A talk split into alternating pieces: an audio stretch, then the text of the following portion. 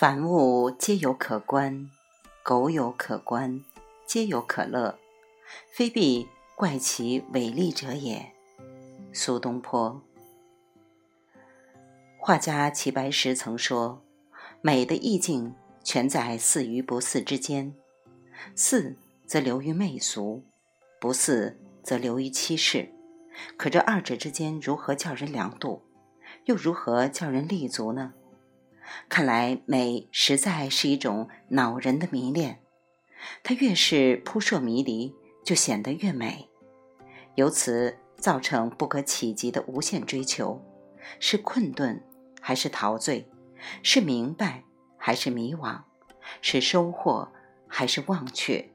是欣赏还是占有？此乃永恒两难，又是无尽的焦灼。所以培根说。形体之美胜于颜色之美，而优雅之美又胜于形体之美。那是由于颜色之美近在眼前，形体之美有些难以描述，而优雅之美纯属精神化的幻觉，因而它才美不胜收。也所以最深刻的三位大哲，即柏拉图、康德和黑格尔。都要把美的渊源归于理念，那是由于客观的东西你尽可以信手拈来，获取的瞬间便丢失了美感，唯有将其化为意蕴，含蓄心甜，美的芬芳才会弥漫开来。然而，美总是要有对象的，纯粹的精神并不能无端的衍生出美。因此，自然主义者强调美的外在性，结果同样让人无可辩驳。说的直白一些，好比置身于一片景观之中，唯物论者说美源于它那固有的风貌，维持止水之情，素心静赏，方见其美焕然，倩影自显。唯心论者说美发自内心特定的感受，只有情景交融、神驰魂荡，方能山光摄魂、水色夺人。鉴于此，身为人类历史上第一位探讨美学本质的思想先师柏拉图，曾在《大西庇阿斯篇》尾借用这样一句古谚：“美是难的。”来形容美的不可捉摸性。此后，有关美是什么的问题，果然陷入众说纷纭、莫衷一是的境地，成了哲学系统中最神秘的论题之一。然而，关键是必须有这样一问：美的生发源泉何在？它的天然眼力何去何从？一言以蔽之。它对于存在者借以达成其存在的意义是什么？世界上没有任何一桩事情是与存在或保持存在无关的。例如，疑是一种摇摆不定的危局，是主体存在度降低的表征。于是，求知的欲望才能够发生，并通过知识量和知识能力的增加，达成对疑的代偿。这个疑是怀疑的疑，从而使存在度趋降的主体重新恢复到基本存在的欲所规定的烟存常量上来。可见知的内涵并不在于求得对象的真，而在于求得主体的在。这就是知的本质。即是说，世间没有无缘无故的疑，也没有无缘无故的知。当然，更没有无缘无故的美。那么，美的根蒂埋植在哪里呢？这话还得从知说起。知的源头是物的感应，或者更准确的说，是感应中的感的一面。原始物质一旦分化，就必须借助感应过程来达成依存。最初的感应是一处是完成的。即感的过程就是应的实现，应的一瞬就是感的终结，犹如电子与质子的感的一刹那就完成了它们之间在原子结构上的应的依存那样。但随着宇宙物演进程和分化进程的发展，物的感应属性相应膨胀并相应分化。譬如，后眼物种的感知能力倾向于越来越增强，感知方式也倾向于越来越复杂。到人类，包括前人类的某段动物序列。他已经把理化阶段的电磁感应和原始生物的趋光反应发展为感光视觉，并将简易的感分化为视、听、嗅、味、触等复多的感觉。不仅如此，它还在理化感应和生物感性的基础上，进而分化出纵向叠加的知性和理性。至此，一处是感应。已完全裂变为感、知、应的分立步骤，以及相关的整合过程。于是，由此会引发两个潜在的问题：第一，感应属性的增益过程，也就是主体主观性的壮大过程，它使得我们对客体的感知，由于叠加上了越来越多的主观属性，而不免倾向于越来越失真。第二，感。知应的分裂间隙或贯通间距必然越来越拉大，这又不免造成它们之间的整合过程发生越来越严重的摆动，甚至造成衔接上的失离、错位乃至某种程度的断裂。也就是说，感的失真使应的求实变得困难起来，而感。与硬的脱节，又使硬的实现直接变成了一种危机。须知，硬才是目的，是存在的稳定落实；感只是手段，是失稳的摸索状态。硬之无着，感有何用？美由此而焕发，它必须呈现为一系列诱惑式的吸引力。从而在主体与客体之间，以及感与应保持某种必要的牵拉张力。显然，美的前提是感应分离，因为感与应的一处是兑现，必令美根本没有发生的余地。而且，正是由于感应分裂，才造成了难以兑现的应之焦灼。换言之，美的余地在于失位。即在于感不能当即达于应，以及应不能当即终结感的那个感应失离的空隙之间，或者说，在于感之不真以及应之不切的那个感应裂变的错位之间。所以，凡是未及于应的感，都可以呈现为美感，而且感应分裂愈具者，其感中之美愈丰。可见。美既不是纯客观的东西，也不是纯主观的东西，而是发生于客观的感应属性之中的主观体验，或者说是促使感与应之间达成配合的一种心理作用。因此，可以说失位为美，失而不离，感而无应，美也。而失位状态，恰恰是人类本身与自然关系的写照。于是美就呈现为这样的状态：凡是切实的都是不美的，因为应使感落实为无趣的在；凡是不实的也是不美的，因为应毕竟是感的最终标的。也许下面的话有些多余，不过还是澄清一下为好。上述所谓的不美，绝非丑的概念。而是无美无丑的意味，因为丑不外乎是美的组成部分，亦即美的抑扬顿挫的旋律罢了。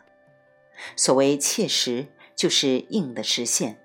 汉文中的“切”字有游刃深于骨的意味，即是说硬比感要实在的多，深入的多，它足以抵达原存，从而成就了依存。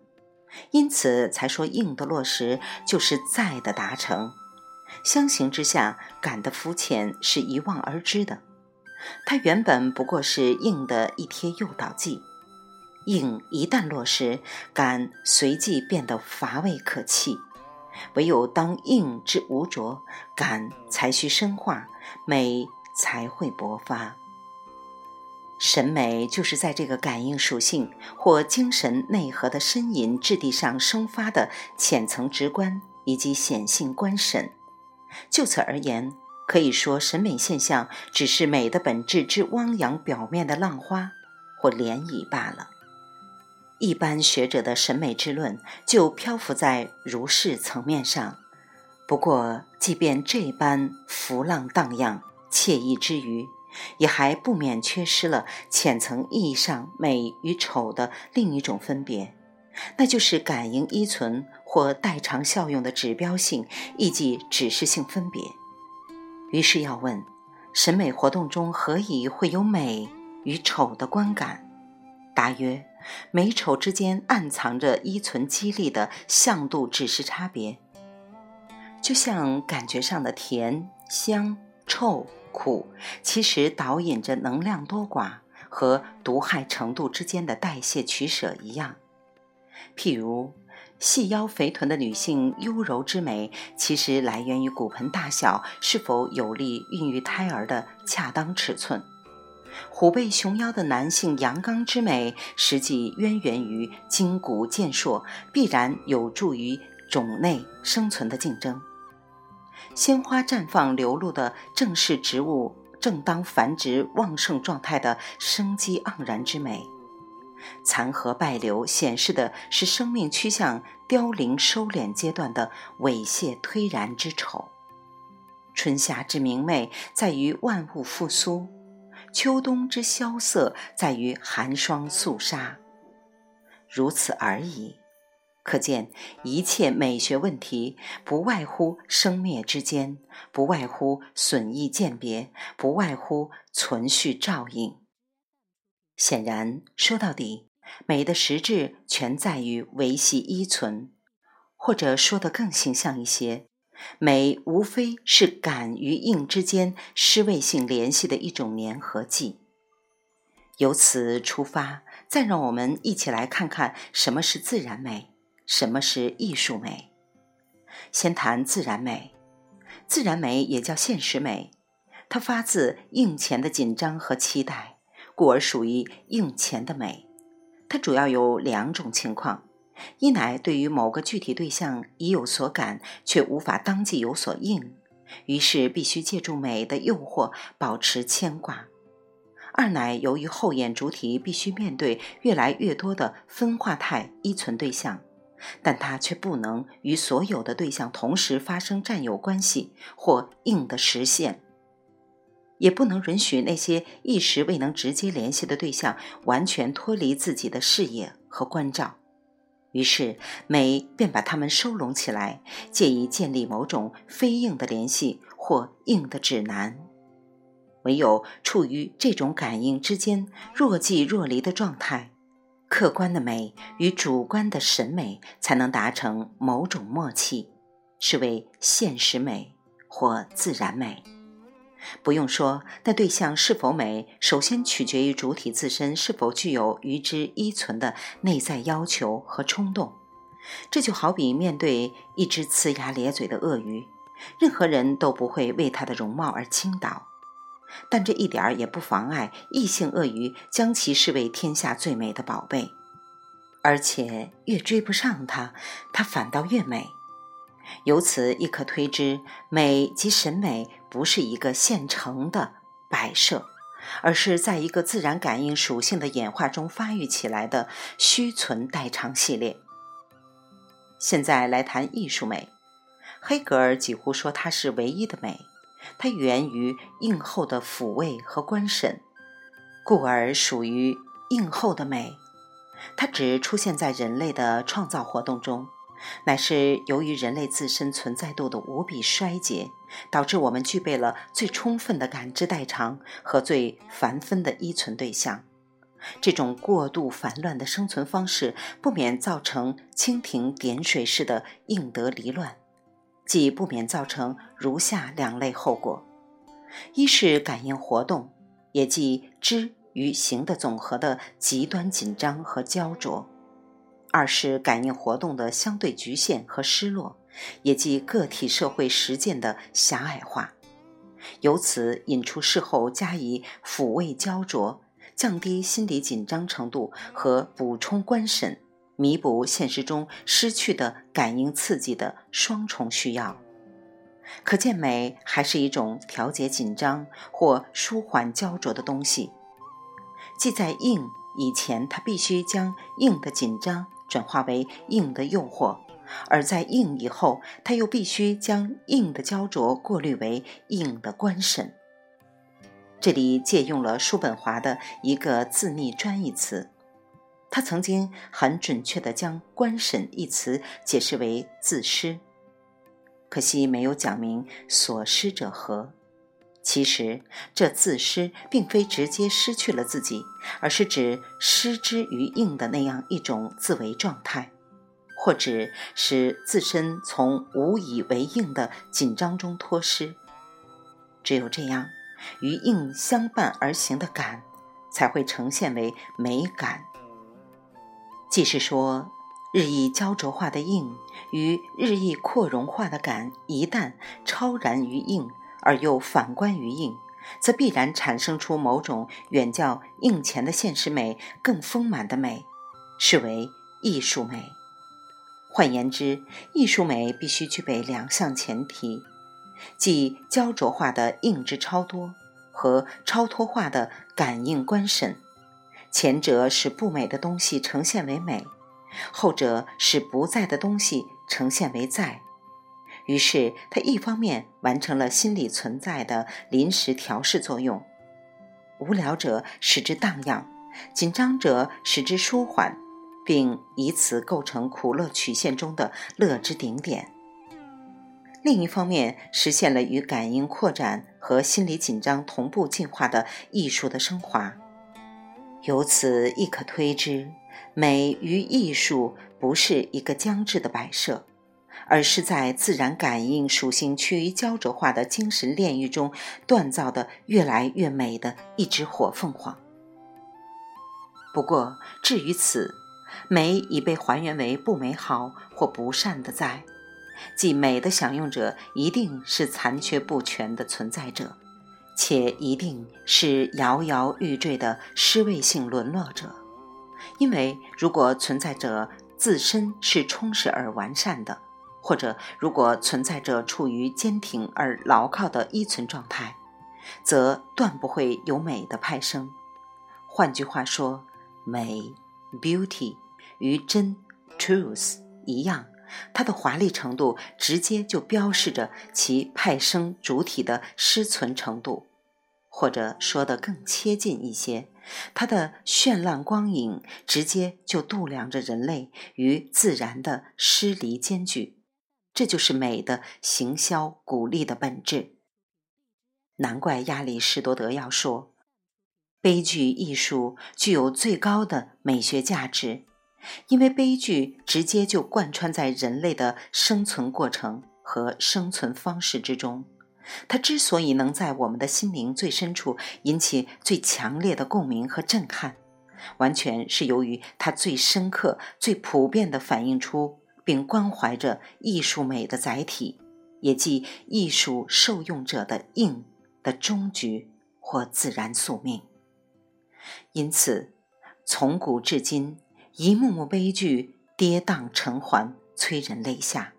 那泪水淌在脸上，渗入心房，源源不断地汇聚成人类历史的哀怨长河，并浇灌出一朵朵美轮美奂的艺术奇葩。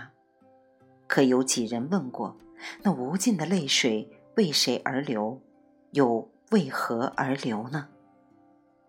未完待续，来自清音儿语子清分享，欢迎订阅收听。